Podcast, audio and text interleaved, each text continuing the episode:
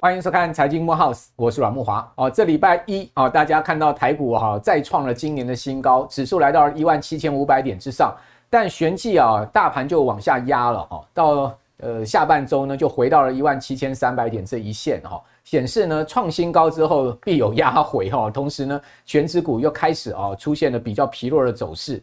没有办法让指数好像十一月这样子啊，持续的奔腾而上的一个行情啊，那我觉得这也很合理，因为毕竟啊，指数已经来到了接近万八的深水区了嘛。然后在此情况之下呢，十一月累积的涨幅已大哦，所以投资人呢，应该在此哈多少有一点居高思维的气氛也是对的哈。不过呢，还是要跟各位讲哈，呃，虽然说大盘稍微。这个震荡哈，这个高档的一个压回哦，可是你可以看到资金还是顺流到哈一些有题材的中小型股票、散装啊哦，包括你可以看到像是这个呃重电族群哦，还是非常强劲，显示多方的气势仍然在哈。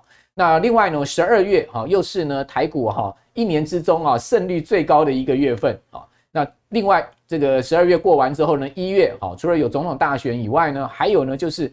红包行情哈，开门红，每一年的一月行情也都不差哦，所以我个人看，至少这波台股的行情啊，从十一月走到一月，应该没有什么太大的问题哦。不过呢，还是提醒大家哦，明年的全球经济变数颇多的情况之下，我们在投资上面还是要一个走一步看一步啊，持续收看我们的节目啊，得到最新的方向，应该是啊错不了的事情。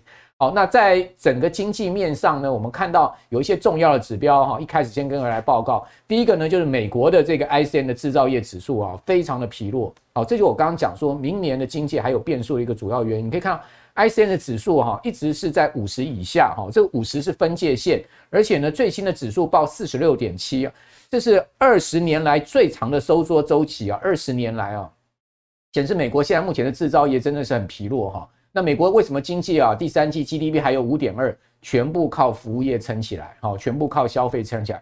只不过这个消费在五趴的一个呃高利率的情况之下，还能撑多久？这当然就不无疑问了嘛，对不对？哦，那另外我们看到在这个服务业的 ISM 的部分呢，确实相对比较好一点哦。VISN 是往上升的哈，最新一个月的数字呢是超出呃预期啊，来到了这个呃五十二。点七，好，这个是从上个月的五十一点八的五个月来的低点，哈，明显的回升，好，显示呢，在制造业熄火的情况之下呢，服务业仍然有一个比较好的状况，哦，这也就是为什么美国现在目前经济哈还可以撑在哈第三季五点二的一个增长率的情况，哦，不过我刚刚讲了第四季哦恐怕就有变数了哈，一般上看美国第四季的 GDP 可能会掉到只有一趴。哦，不过今年还是一个非常明显增长的一年，然后因为毕竟第二季的 GDP 增长是二点四，第一季增长有两趴，哦，所以你算四季平均下来哦，还有一个不错的一个增经济增长幅度。但明年呢是一个好的经济增长年吗？好，这个当然我们后续还要再继续观察。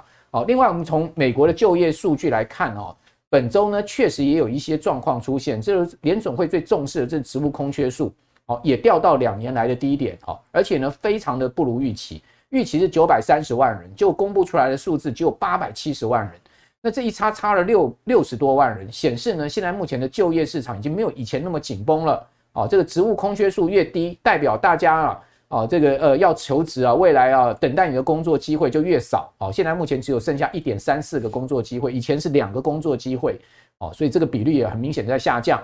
哦，那这也显示哦，美国的就业市场现在目前呢在恶化。哦，那。未来这个失业率在明年升上四趴哦，应该也不会太意外。好，那美国的经济体呢，现在目前呢是内冷内内热哈，也就是服务业不错，但是外冷哈，就是制造业的情况并不是那么好。哦，那中国的情况是什么呢？最新今这个礼拜公布出来十一月的财新制造业 PMI 哦，这服务业 PMI 回升到五十一点五，好，所以这个大陆的。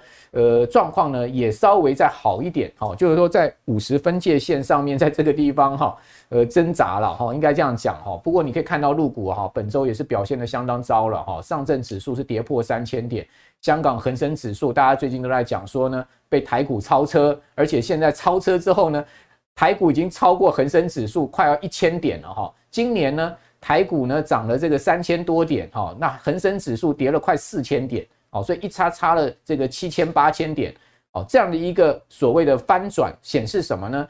哦，显示就是说反映中国大陆的经济跟香港现在目前的不振。哦，那当然这个各位可以看到，大陆虽然说现在目前的服务业稍微好一点，来到了五十一点五，但是呢还是在分界线上面哈挣扎的一个情况。哦，所以这两大经济体哈。一个中国，一个美国，明年的经济情况变数都颇多，好，再加上地缘政治风险，哦，还有呢，就是不确定的物价可能的走势，我倒觉得就是说明年在投资上面哈，我们当然就是要走一步看一步了哈。那在这样的情况之下呢，我们整个十一月的行情来到这个位置哈，我们后续的投资，好，我们应该怎么样进行我们的策略的布局啊？我们今天就请到了两位专家。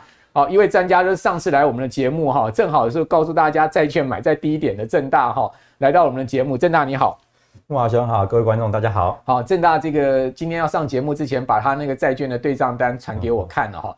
上次来是赔四十几万，对不对？呃，大概如果没有含息的话，赔了七十万；含息的话，大概赔五十几万。好，你总共投入了本金好几百万，那个时候一千三百多万，一千三百万，现在已经快来到一千八百万好的本金了。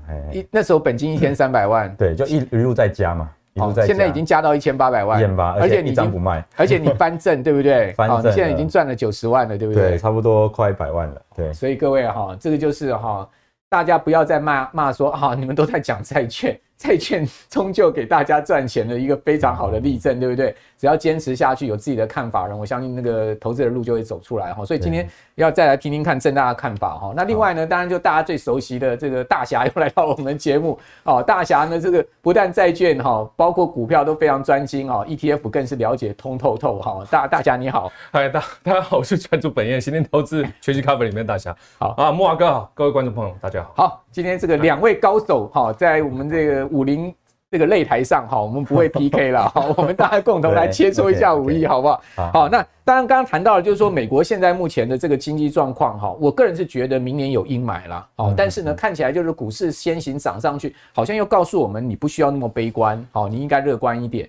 哦，但是呢，中国大陆的状况确实还是在一个低点，在那边挣扎的一个状况。好，所以这边就要请教说，呃，明年的一个投资方向，来就是十二月，当然大家最关注的还是 AI 嘛。哦，我还是要请教正大，就是 AI 的看法。那最近呢，美国虽然说啊，哦，感觉起来跟中国之间的关系稍微和缓一点，哈，至少习近平跟拜登两人见面了，哈，见面三分情。但是呢，这个商务部长雷蒙多啊，好，还是在这个地方哈，不断的在封杀中国。你可以看到。呃，他最新又放狠话，讲说叫辉达你不要为了赚钱哈，把晶片卖给中国。然后呢，他说你只要说任何的中国版的辉达晶片，我全部给你再次封杀。你只要今天出来，我明天就给你修改法令，我就明天再给你禁令。这个雷蒙多真的很狠哈，这个雷蒙多哈真的是要把中国哈整个晶片是断粮断炊到一个极点了哈。那这个地方就要请教正大，就是说在这样情况之下呢，你怎么看中国的这个呃整个晶片这个大战？其实我觉得啊，就是现在面临的就是说是地缘政治的问题。其实，在这一两年来讲，其实明年的变数我觉得很大，就是在于，然后因为刚好要选举了啊，所以他们会更打压中国，这样的心态会更重。那关于说，哎，AI 台湾股，台湾的 AI 该怎么看？我觉得应该要去观察到十月底这一波相对还在季线之上的这些 AI 的股票哦，如果它相对有撑，然后在这一波十一月的涨上来之后，它有在创新高。这类的族群，第一个我们要观察的，嗯，第二个是它需要有族群性，嗯，就是说目前 AI 还是有点像是不是打群架的概念，有点像是单打独斗的方式。那我就举我自己波段投资啊，那其实我从十月份我也是在讲，我来木华兄的节目，我也是在讲我的这个又又跌到变赔了五六十几万哦，那现在。呃，到这一路上都没人在讲 AI，那持续我还持续的持有这个双红的可转债，所以你说双红可转债你现在是亏损了？现在是从那时候呃木华兄之后就否极泰来了，上完之后就否极泰来了，上完之后就就之前那你上我们那集的时候，大概赔了快六十万，那时候赔六十万，就是一路从四百万，然后又回到剩下负六十呃归零，然后最低来到负六十万，然后最近又回到六百多万这样的数字，其实。我就是说，波段这件事情呢、啊，它必须要有一些合理的坚持啊。如果你认为 AI 是未来的趋势，啊，我刚好有正确的工具，适合你的工具来，呃，抱让你抱得住啊，做得做得到啊，睡得着。那其实这也是蛮重要的。好，那你为什么不直接买双红的股票？哦，为什么要买双红的个股？因为相对双红的股票的话，哦，你看它四百哦三百多块钱，它有可能会跌到啊，像这一波我那时候投资的时候不到两百块，它有可能会腰斩的。但是对于你投资。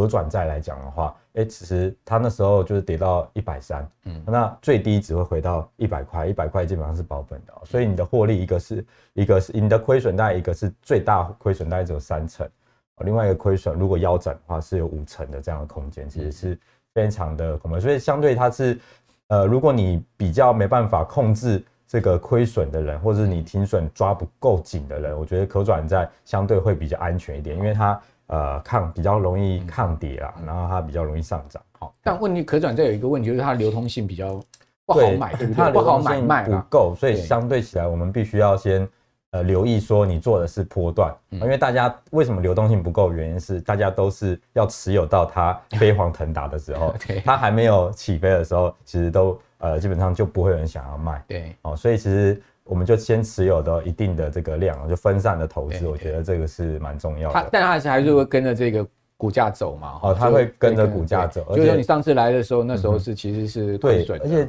台面上有非常真的非常多，就是你们听到的这些标的都在发可转债，你就知道可转债这个工具为什么大家都分命啊要要来了解，原因是因为你看。这个前阵子的那个轴承造利啊，或者说他现在最近又要发债了，对，大家都认为说这边是不是玉山？那其实搞不好后面是喜马拉雅山，说不定啊。所以所以你已经这个呃暗示大家了，呃没有暗示说要买造利，我只是说，哎，你看高档它再发一次债，前面那个造利的那些特定人已经大概在一百七、一百八下车了，那现在可转债涨到最高三百三。嗯，哦，他在这个地方再发一次可转债，是不是要搭上明年的、这个、可转债涨到三百三，真的也很少见哦。呃，然后他是提早下市，也就是说他原本还没到期就被扣回了，他就提早，因为公司认为这个地方已经差不多了，你们赶快下车转换成股票，那我再发新的一档让你们玩，因为又从一百块、一百一开始玩。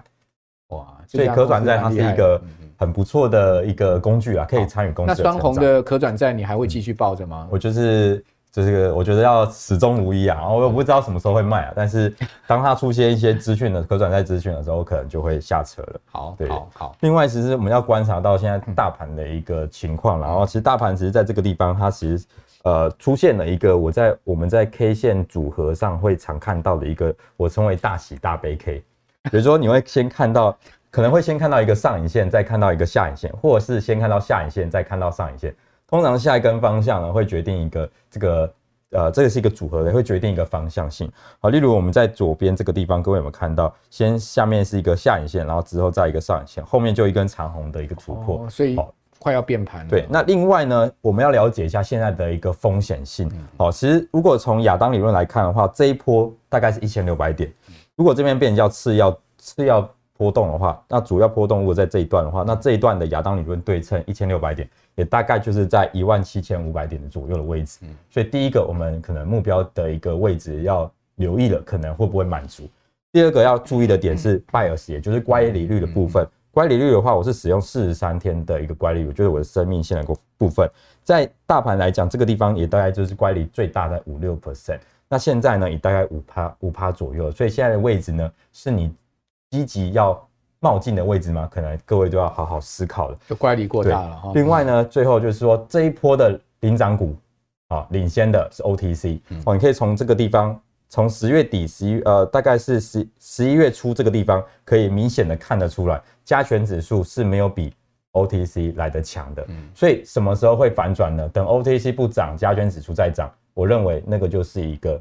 呃，可能这一波准备要休息的一个迹象，哦，所以拉加全出 OTC 就对了。因为通常 落后补涨是我们整个台股一个族群的一个惯性的，好，尤其是最近为什么前阵子我有去做避险放空，然后就今天把它给回补，原因是因为我观观察到现在的标的都集中在一些呃不占全值的标的，那这种是非常不合适的。那今天刚好回来了，整个像这个。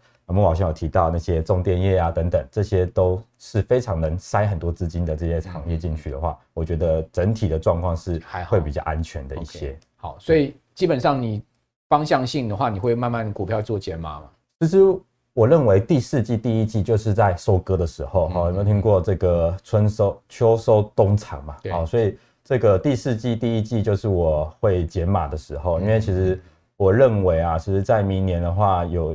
呃，明年的这个选举过后，其实呃，通常都会呃有一个大波动，那如果这个地方那么高，那我当然希望我有一些筹码之后再来理解，有些钱呢、啊。对，先不要在那边跟人家喊烧了哈，这个是蛮重要的。好，嗯，这个。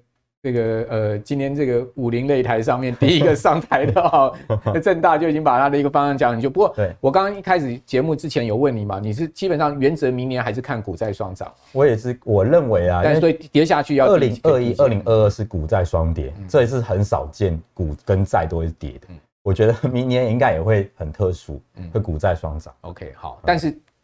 也是有这个波动，都会有波动。下来的话，你没有钱，你也没办法低接，对不对？不用啊，不用想说这一次会例外啊，通常都会会拉回，所以它的方向也很清楚啊。那我们接接下来要请教这个大侠了哈，就是说在 ETF 市场上面，今年真的是热到爆哈。你可以看到这个十一月以来哈，台股是大涨了八趴嘛，就加权指数将近涨九趴，嗯，贵买指数快涨到十一趴哦，很多投资人呢。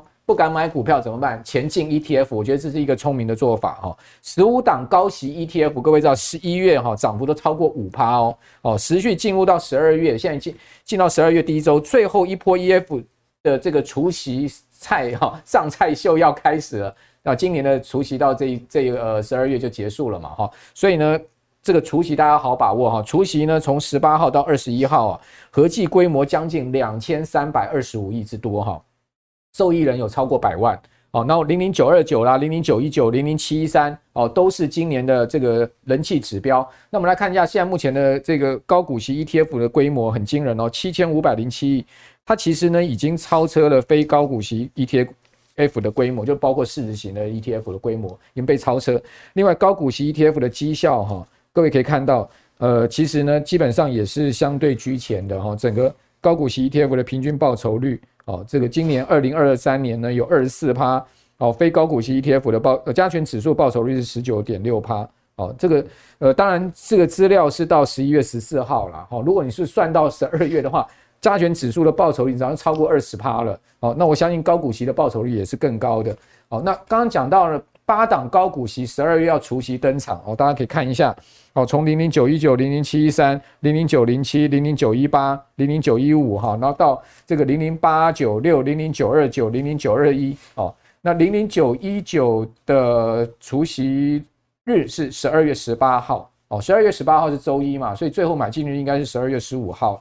哦，这除零点五五元哈，那这个请教大侠了，这个除夕秀大家该怎么把握啊？哦，我跟你讲，我们就直接看数据就好了。你看哦，对，零零九一九平均年化报酬率十趴哎，哇，九二九七点六趴，七三六点六趴。但是我跟你讲哦，对这种是配息，配息是其次嘛，它不是说配息就不一定是报酬率，对不对？你账上有涨。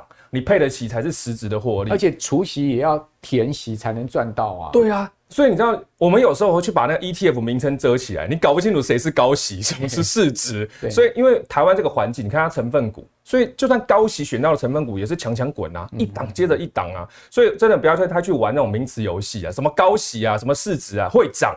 会配哦，你轻松投资哦。我们这个投资人就是看什么，就哪一档让我的钞票变多，我就投资它嘛。以赚钱为目的。对，赚钱为目的。所以你看零零九一九，它的平均年化报酬，它的确有实力去配出十趴哦。嗯嗯嗯、但是我跟你讲，更有实力的是什么？它账上给你涨十八趴，你涨十八趴配十趴，就等于是说你买一个股票不配息，你自己手动调节十趴获利嘛。它不是，你不用调节，你股数还在。你获利又收到手，哇，是不是很轻松？就跟包租公的概念一样啊。股息价差两头赚。对啊，那有些人会担心说，哎、欸，他、啊、这一次配息配这么多啊，未来有没有实力继续配下去？对啊，我们投资人就要关心了，你的配息的续航力，对不对？好，续航力，我们仔细看，来九一九，它可分配的收益二点二三，这是什么意思？就是它目前账上可以给你的钱呐、啊，未来四季都看得到哦，它不像。已经收进来的股息收入就对了。对啊，像我们一般除息，像一般上市贵公司，四月底啊、五月会公布股息要发多少，然后七八月除息嘛，他提前一年给你公布，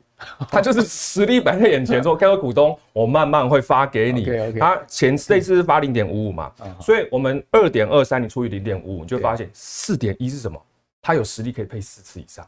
啊，等于未来一年都可以配了。对啊，四季，所以你看季配息又是可以在网络上找到这个分配收益化，哇，我们就知道我们的这个报酬区间在哪里，你布局起来会比较有底，你知道你实收股息会多少。哦，所以你算的很精呢。开玩笑，当然要算这样，你投资要笑看行情嘛，是不是？就是要把它算尖一点啊。我们再来看五六可分配收益四点八九，哎，也是一样配四点一。好，我们接下来再来看。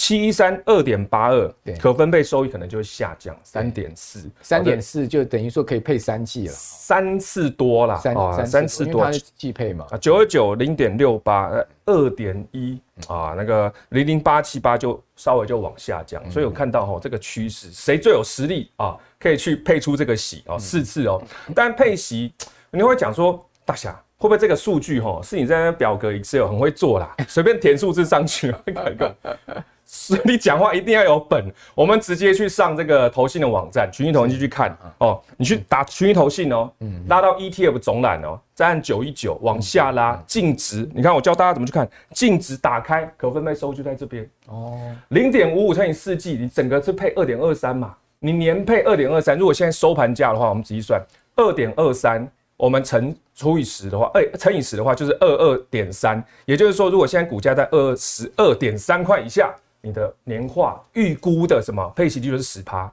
哎，我们看我们那天收盘价算是二一点八七，所以年化报酬率大概是十趴多。就这礼拜零零九一九在二十一点八七，接近二十二块，差不多啊。而且它我们之前在分享它的时候，可能在二十块左右，哇，慢慢的往上，你知道为什么会慢慢往上吗？我们第二个就要看了，市场愿意用多少的殖利率来参与它的除息。你知道前几次市场愿意用七趴来参加除息，现在买有十趴，代表什么意思？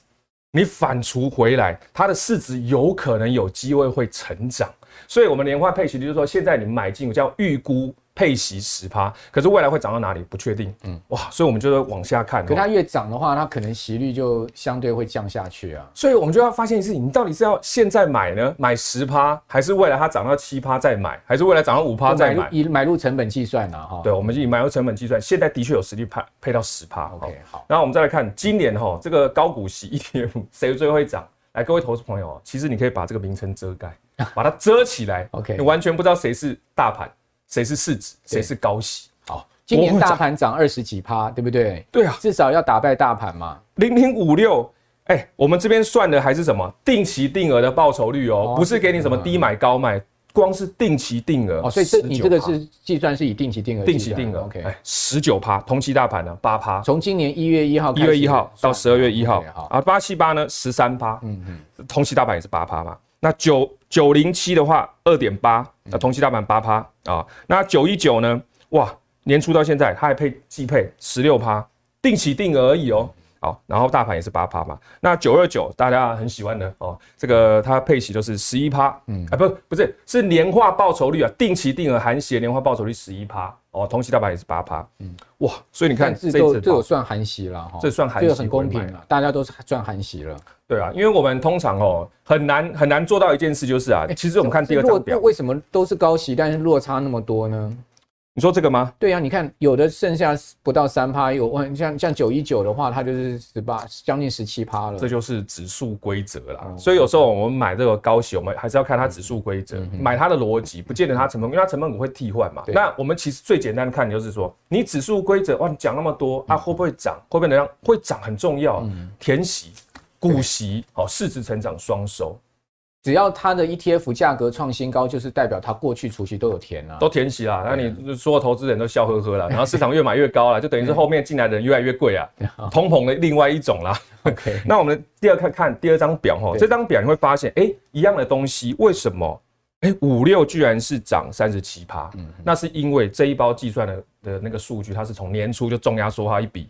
然后到年尾，到算到现在，这是以单笔计算，单笔计算。但是其实我们一般上班族不太可能单笔投资啊，因为每个月还有银行进来嘛，除非你唱衰自己哦，被老板 fire 了，哦，没有收入了，再也领不到钱了，才有可能一笔投入。要不然大部分来讲说，你都是这样慢慢买，被 fire 了更没钱投了，要拿钱当紧急救援救援金了。所以紧急救援金配息是不是很重要？配息收到手上，然后你账上有涨，不填息，哎，不贴息，这是很重要一件事情。了解，所以我们就看这些数据了。好。好，这个所以在单笔投资的话，其实呃，一那个九一九是多少啊？九一九啊，九一九三二点三趴，那也不错啊，也是有三趴。三十趴以上，对不对？也是打败大盘呢。你看又会配，又有实力配，然后你网络上又找得到，哎，然后哎，又打败大盘。好，好，好。那我们哈，我们如果一般小资族哈，大家都想说，如果你讲那么多，那你自己有没有 有没有布局？对，来，我们就不要讲那什么几几千万的账单，几百万账单，我们用七十万来布局。像这一包月月配，我都帮大家配好，你自己的对账单啊。小资主啊，这个是布局的一部分啊。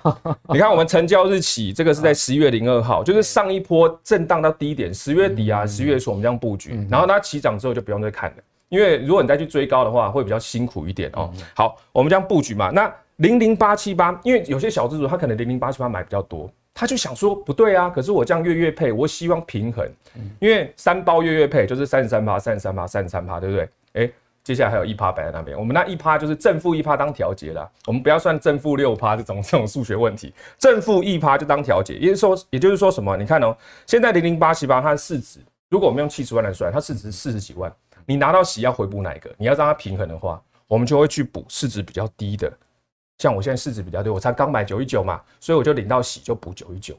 把它十二万补起来，就是说你自己个人在整个投资部位上市值比较低了，对，比较低，然后我们就再平衡嘛，我们就再平衡，再平衡啊，再平衡有两种，第一种就是你手动调节，对，可是手动调节大家觉得天哪，我还要去算，还要调节有点辛苦，那我就直接拿息，我拿洗看到你这三包月呃三包季配组成月月配，哪一包市值比较少，我就去补它，把它市值补大，好，领到喜回买，领到喜回买，所以你这个三包就是零零五六、零零八七八跟零零九一九，对。所以也不要看到月月配拿到息就去补那个市值比较市值最低的，啊，这样你到到时候市值总市值一百万的时候，你各部位都平均三十三趴、三十三趴、三十三趴，你都不花钱哦，我都花钱拿到息不拿去买一些衣服吃一吃好的，你不要再讲，我老婆会看，是不是？呃，都都息都是给那个好呃好的好的伴侣啊，另外一半啊，来我们来看哦，当然我们讲月月配，嗯，也不要讲说月月配好像市值就不成长，我们绝对是跟投资朋友去讲。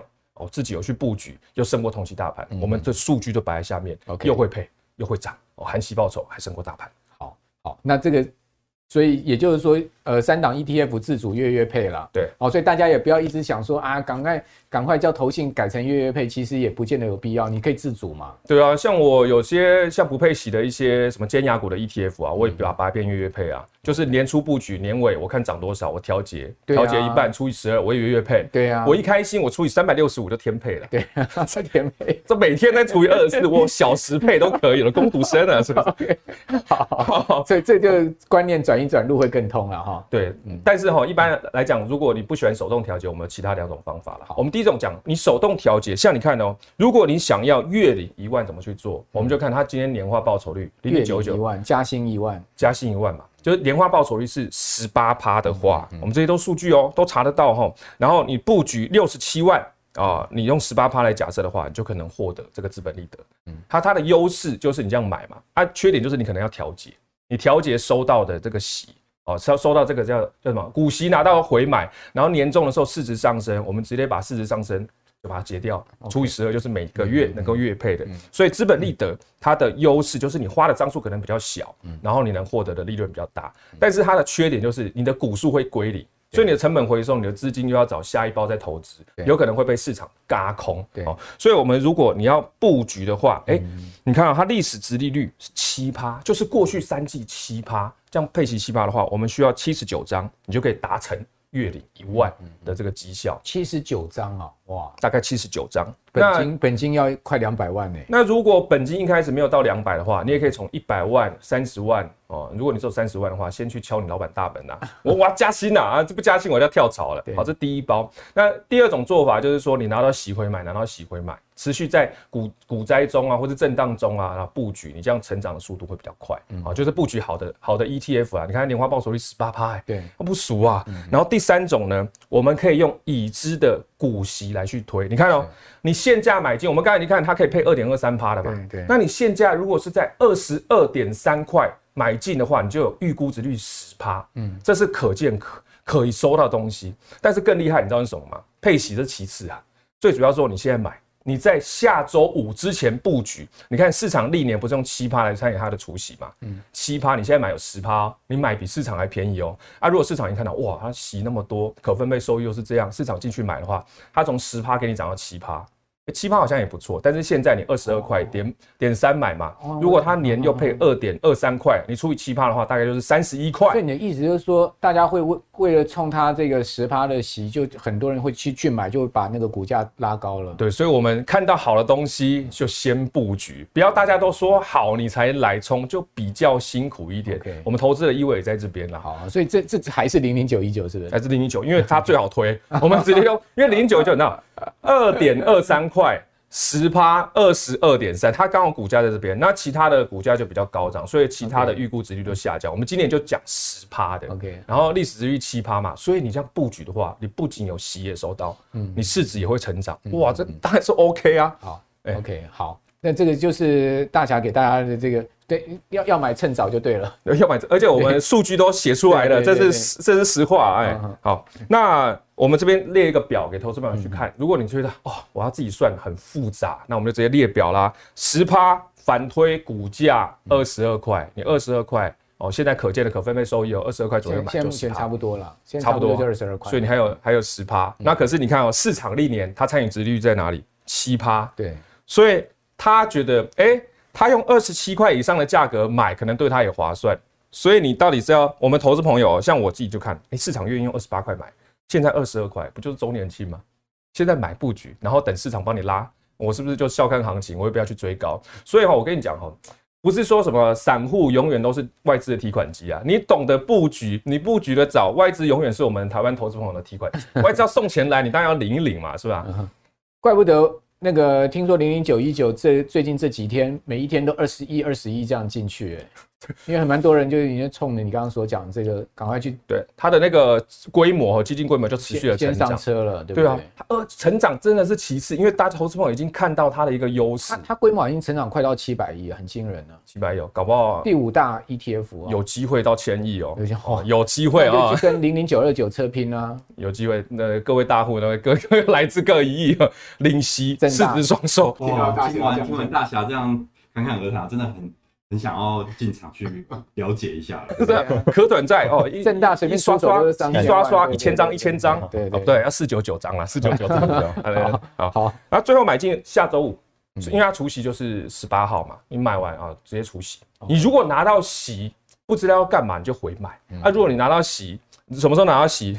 一月初拿到喜，刚好发红包，刚好过年，嗯、所以我会很担心啊。如果发不出红包怎么办？我会啊，先布局嘛，就很多了。先布局嘛，然后市场再给你涨到七趴，哇，真的是，我跟你讲，就是叫轻松布局，笑看行情。OK，好，所以还可以 cover 你全家生活费啊，真的还假的？呃，这个嘛啊，好，啊包括你行起来，我自己包括你猫的那个饲料钱都有啊。现在还第二只猫进来，对对，呃，两只猫真的是要多一点钱啊，才能买饲料啊。好，我就在努力的投资啊，努力投资。所以，我们常讲哦，你市值成长，你可以 cover。我们这个 Q one、Q two、Q 三、Q 四这个花钱的都秀给投资朋友去看，你就知道你要花什么钱啊。万万岁嘛啊！Q one 你要发红包嘛，Q 三出去玩嘛，Q 四周年庆嘛。所以你这种不管季配息啊、市值成长啊，都 OK 啦。反正你就是做注意哦，重点就是在第二个，你知道吗？你要布局的是什么？它的年化报酬率会涨。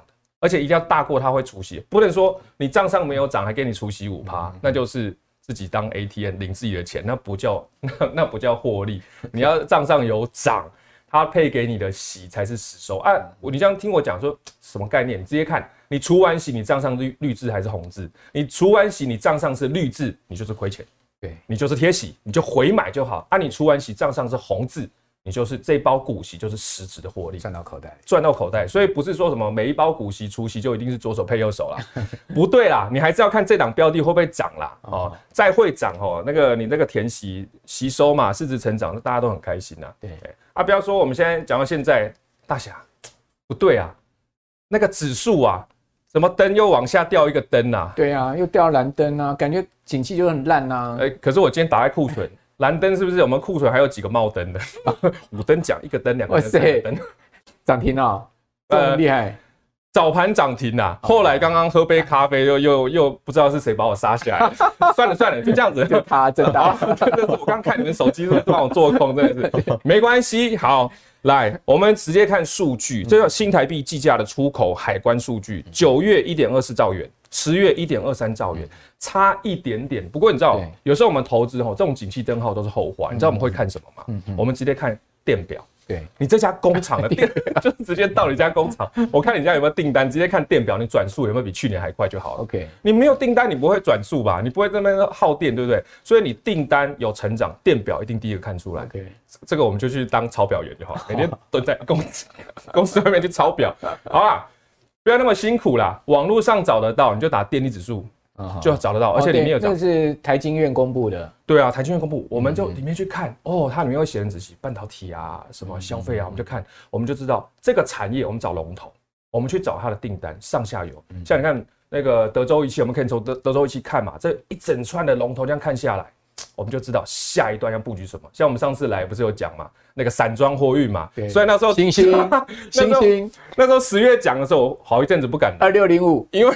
往下往下完成一个搭那个微笑曲线，后来哇，好几根上去，完成漂亮打底。对，我就想说，大侠怎么报一涨跌那么多的股票啊？这个害我好久不敢了，好，我一直未接你来电，对，都。都没有找你上节目啊，惩罚你一下。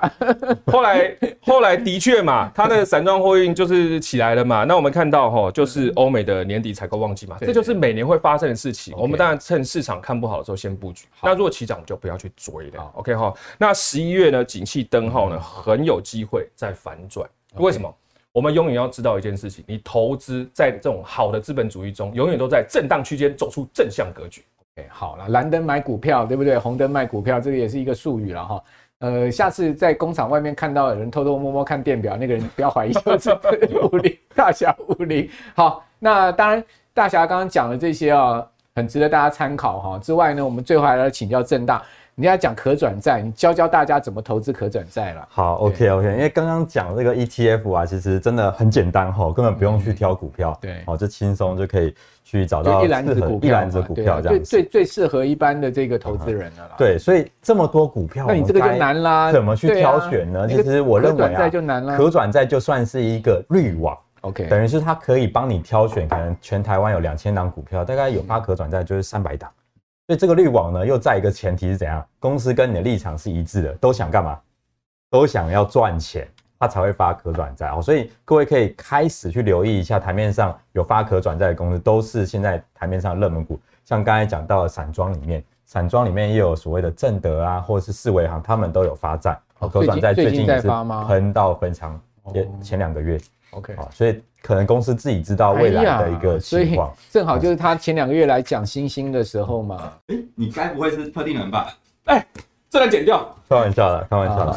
那其实我觉得啊，我们要挑选的话，各位可以把可转债当成是一个滤网或资讯。我们透过可转债资讯来做股票啊，例如可以看到了，我们可以先从有中期多头的股票开始找，或者是可转债上市之后半年又现金增资。或者同族群一起发债，以及淡季发债、旺季澎湃这种情况哦，掌握这四大的一个点的话，基本上你挑选上呃会比较简单。那开始新手的话，我们其实前面有讲到可转债的一些基本的介绍了。那我们现在开始进入到呃第二 part，就是说我们要怎么去挑选会上涨的可转债。最重要的就是要有题材跟主流了，所以各位可以看到，其实刚从刚上市的可转债去找寻有没有符合最近的市场上的主流或题材，就刚上市的，对，还新鲜的这些标的呢，你就可以好好去留意做它的功课，可能就更容易赚到。这这一页上面的都是刚上市，没有没有，这个是过去资料，哦，这个是过去资料，你只是举例而已，举个例子让大家知道一下，好像这个也是。第三步呢，就是说我们刚才从刚上市的可以找到背后的故事之外，嗯，那如果我们想要直接从市场上开始着手怎么办？哦，那刚才是那些其实才刚上市，那这里啊是上市一阵子的，那你就用成交量来排行，去找出相对比较有流动性的公司，那这些公司呢，哦，有成交量的公司，作为一个降密排列，这些公司就很有机会成为什么？成为市场上的一些主流，例如可能是呃这阵子可能比较夯的，像什么这 AI 的标的啊，或者是什么这这阵子有听到这个高利啊，好，这些都是呃刚上市的。问题是会不会追高了呢？如果是这个，所以热门交易标的通常价位都会高啊。没错啊，那个木华兄讲的非常对。但可转债最好的理由就是说，它可以实现一句话叫“心中无股价，只有可转价”。如果现在才一百一，请问叫追高吗？不叫追高。如果现在是一百五，哦，那是老 Coco 等级了，那个就叫做追高，你就不要去。去碰，那相对风险就大，更何况三百三。就例如那个 最近很多人在问我 这个高利啊，这个怎么样啊？但是一上市可能就可转债就一百三了，或一百二十几。其实我自己就很纳闷，我要不要坚持在等它便宜的时候我再考虑？对，那我觉得啊，可转债除了这个呃，我们在讲做股票天时地利人和。那可转债呢？它有旺季的时间。嗯、那我这边是因为台湾的一个交易制度特殊的法规的原因，使得台湾可转债拥有了两季是属于旺季，其中一季就是第四季，也就是现在；另外一季是 Q one。好，原因呢就写在这个地方。然后那 Q 四除权息后以及 Q one 股东会前，因为时间关系，我就不再多提上面的东西。我们提其中一个啦。就是除权息后，哎，为什么有发可转债的公司，它除权息过后，各位要特别留意呢？因为怎样？除权息过后呢？因为除权息呢，哈，它可以调降转换价。对，如果一张股票是十块钱，它如果配给你两块钱的股利，这样是殖利率二二十 percent，那转换价呢就会调降，打八折的意思。嗯，哦，所以你可以相对配到更多的股票，那你可转债。呃，如果等除权息过后，股票上涨，那你就会赚的不止那两块钱，就填息了，就会有复利的效果，因为你配到的是股票。所以假设你是这个可转债的主力的话，你会在除权前拉股票还是除权后？嗯，一定是除权后，因为除权期你拉股票，如果从十块的股票拉到二十块，二十块配给你两块钱，这样殖利率剩下十 percent，所以你转换价只会打九折。所以相对起来，除权前呢，可转债应该是一个淡季，除权过后。这时候我特别观察哪些标的有发可转债的标的，它特别的，所以基本上就是第四季就是旺季了嘛。基本上第四季旺，还有二三季都是，还有加上因为除权息它不能转换股票，对，所以它通常不会在除权前，因为除权除权息两个礼拜是不能转股票的，是暂停转换，所以它也不会去拉价。那另外一个时间就是第二季，第二季是不能转换股票，因为股东会前两个月停止过户日。OK，这些就是台湾特有的。我们是，我们是在赚制度的钱啊。对，这些就是因为这样的制度，使得我们做可转债会相对比较简单一点。我们只要在旺季投资，旺季收割了哈，讲错了，淡季投资哦，就是标股起床啊，就有这些原因。那除权息呢，下调转换价原因，然后就在这个地方，它会有一个复利效果。所以通常如果你是主力的话，你会选择在除权息过后来去做标的。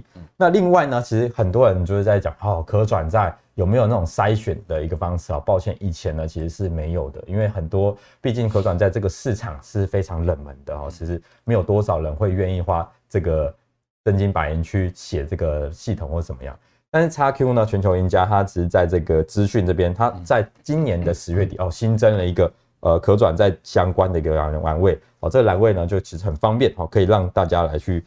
这个挑选一些可转债的部分哈，它这个都有筛选钮。我相对起来，这个我就认为是我们做可转债波段投资的一个福音。要不然你怎么一般你都会怎么筛选？就是筛选上呢，我们可以它另外一个这个可转债筛选，这个筛选的这个机器呢比较厉害啊，因为它有它有可转债的筛选的呃条件，另外呢还有可转债的标的的条件，嗯，也就是说。呃，例如我现在想要买 A 这档可转债，那 A 这档股票呢，它它的条件啊，例如可能它的量价先行啊，或五日新高啊等等都有，哦，你这条件可以设定。那如果自己去设的话，我大概会怎么设定？第一个，我要去挑选它接近大概转换价附近的一个标的，例如可能转它转换价值在一百零五以下，大于九十五左右的这些标的呢，是准备要过转换价。这种标的呢，通常我在可转债的初期会称为它叫做起床，比如说这档可转债已经开始起床了，那之后还有刷牙，还有出门，那我们下一集再讲，就讲不完。对，第二个呢就是乙转换比例，这个很重要，因为如果大户都下车了，你还跟他这个人人去楼空了，你还跟他这个当然叫高歌离席嘛。所以如果转换比例太高的，乙转换比例太高，你基本上就要滤掉。所以你会设五十趴，我就设一个五十趴啦，就是说不要。呃，相对起来没有那么严谨，但是也也差不多了哈。最严谨的基本上你移转换比例希望三成以下哈。另外呢，我们可以去观察到，这样挑选出来标的大概就只有这些标的。那这些标的呢，我们去观察一下它有没有符合现在的一个主流。或是族群，哎呀，这一张会被人家定格啊？呃，应该不会啦，因为这个是过去的资料，现在过去资料，现在不知道也不是要要要，以后这个要说说清楚一点，免免得人家去定格，发现什么不一样。那我再举个案例好了，我举个案例，这个案例呢也是应该是今年的代表作了哈，兆利啊，这档案例呢，它也是刚好符合我们在刚才前面讲到一个突破转换价这个条件。那前面呢，它发生了什么事情？哦，我们看到贵买指数在五月底的那时候一个一个下杀，但是照例呢，其实在这个地方开始怎样？它开始上涨了，而且它转换价大概就是在这个呃六十几块钱这个附近。哦，它突破转换价之后呢，出量哦，这大概是在五月底的时候哈，各位记得。好，另外呢，对标股必有转可转债。对，另外呢，哦，这个是它这个呃可转债走到七月底的时候，你看这个时候它来到这个地方了。哦，那可转债出现一个现象，什么现象？下面的是可转债的呃价格走势，上面呢是股票的价格走势。那你有没有看到这个地方创新高了？但是没有，股票还没有创新高，这叫做可转债创新高，股股价未过高。这种现象我研究算是一种可转债资讯，因为我们在操作可转债的投投资人，这些通通常我会把它称为叫聪明钱，这些。特定的人，他知道一些什么迹象，他可能会不一定进去，他可能洗手哦，洗手。那有些人知道，可能外围的人知道一些消息，他会愿意进去买。那有很多特定人啊，所以这个就是一个相对筹码很干净一个蓝海啦，所以很值得各位去学习可转债资讯来操作股票，是一个很不错的呃方式啊。另外，这档这个照例啊，这档可转债哈，跟各位讲，它最后涨到多少？三百三十块，提早下市。等于下市之后不留痕迹哦，这个是一个算是今年的一个可转债的市场上的代表作啊，所以其实不见得在空头年啊，不管在多头年，其实都有呃做可转债的一个机会。只要你今年有没有吃到这一档呢？我有吃到，但是 没有跟大家讲哦，非常的哦，因为前面呢，各位看啊，前面它前面这个地方哦，大概前面这个地方大概洗了将近三次，哦，洗了三次，然后结果大概在八月多九月多的时候呢，它喷出去了。一百三十几块钱，我就认为说这一次前面洗三次，这一次应该是这个呃，应该还会再洗。啊，所以我后来就把一百三十几块就把它出掉，就就出掉之后呢，一去不复返。啊，所以其实做中学啊，投资也是这样啊，一定会有虽然赚钱，但一定有值得检讨的地方，如何让获利奔跑，如何让获获利扩大，这都我们是值得学习的一个部分。好，嗯，哦，连连正大这种可转债高手都被被洗掉了，可见这一档。很妖啊，很厉害，背后操盘的人很厉害，只能这样讲。好，那今天满满的丰富资讯啊，给大家在假日参考哈。那郑大跟大家谈了他的市场看法以及可转债的一些心得。另外，刚刚这个呃大侠也跟大家谈到了 ETF，也是我们投资人必须要去掌握的，尤其是呢啊这个趁好的 ETF 要除息前啊，大家可以特别的去关注他们。我想今天。